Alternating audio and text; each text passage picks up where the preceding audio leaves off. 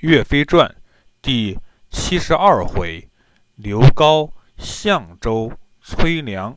话说宋朝皇帝宋高宗被金国大军一路追赶，逃到了牛头山。岳飞得知消息后，马上命令刘高带兵前去救援。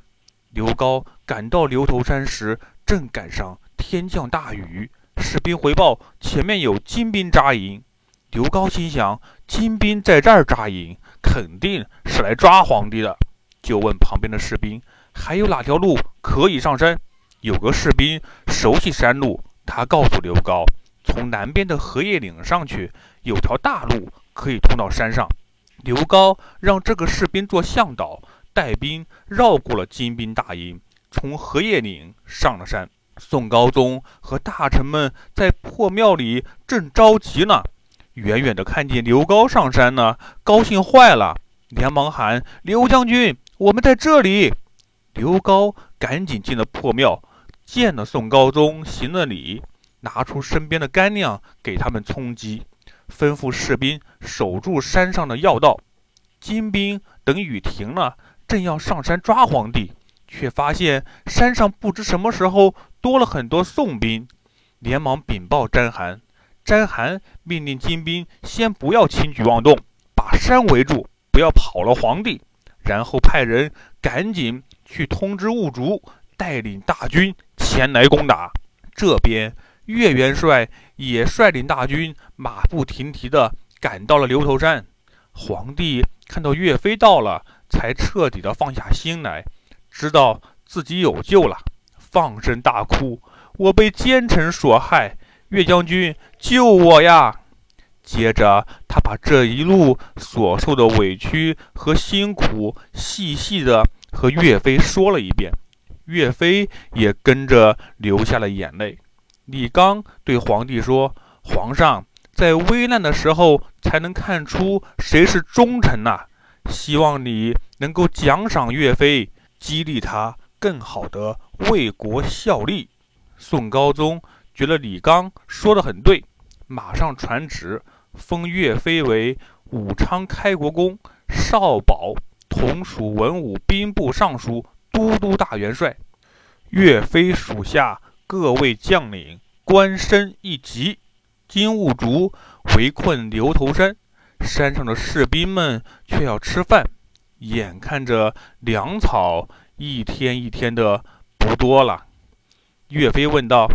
哪位将军敢下山去调集粮草？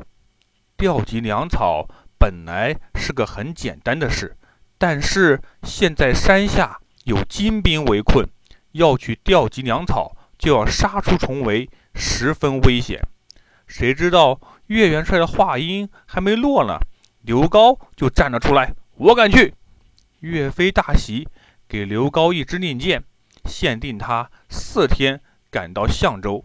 吩咐他路上一定要小心。这刘高真是艺高人胆大，把令箭收入袋中，拿起铁锏，翻身上马，独自一人向山下冲去。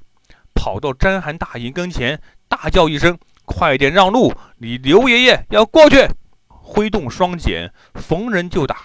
士兵慌忙禀报詹韩，詹韩大怒，拿起溜金棍就来抵挡。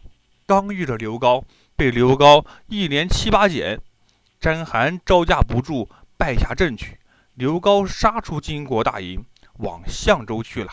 詹韩一面让人打扫战场，一面让人快去请各路精兵前来围困牛头山。岳元帅在山上看到，自刘高走后，金兵一天比一天的多，忧心忡忡。刘高虽然冲了出去。可是现在金兵越来越多，回来的时候可该怎么办呀？再说刘高骑马一路向相州跑去，昼夜不停，心里那个着急啊！粮食晚到一天，士兵们就会饿肚子，还怎么抵挡金兵的进攻呢？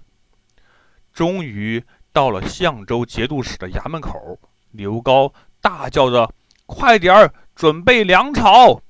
他怕别人听不到，把手里的铁剪当作鼓槌，在衙门口的大鼓上锤了起来。这大鼓是牛皮做的，哪经得起铁剪锤呀？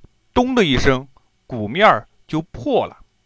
相州节度使刘光世听见外面乱糟糟的，连忙出来查看，问清楚了刘高事情的经过后，哭笑不得。他说：“刘将军，岳元帅让你四天来到这里，这才三天半呢。”你不要着急，我马上让人准备粮草给岳元帅送过去。刘光世知道粮草的事情十分重要，吩咐人连夜准备。第二天一早，就把十几车粮草和三千名士兵交给了刘高。刘高带领着士兵押运着粮草往回走，一路走来，可遇到了不少英雄好汉。大家都是听说皇帝被金兵围困在牛头山，纷纷前来救援。其中，郑怀、张奎、高宠的武艺最高，连刘高都不是他们的对手。众位好汉与刘高一起押解粮草向牛头山进发。来到牛头山脚下，刘高看到金兵比自己下山的时候不知道要多了多少倍。里三层外三层，把山围得水泄不通。高宠对刘高说：“刘大哥，我在前面打头阵，郑怀、张奎保护粮草，你断后，咱们一起杀进去。”这四员猛将就像四只猛虎一般，接连冲开了几十座营盘，一路硬生生地打上了牛头山。到达山上。岳飞看到，不仅粮草按时送达，而且还增添了几员猛将，十分的高兴。就在这时候，金国人来下战书了，约定三日后决战。三天后的决战，到底是谁胜谁负呢？小朋友们，咱们下回再说。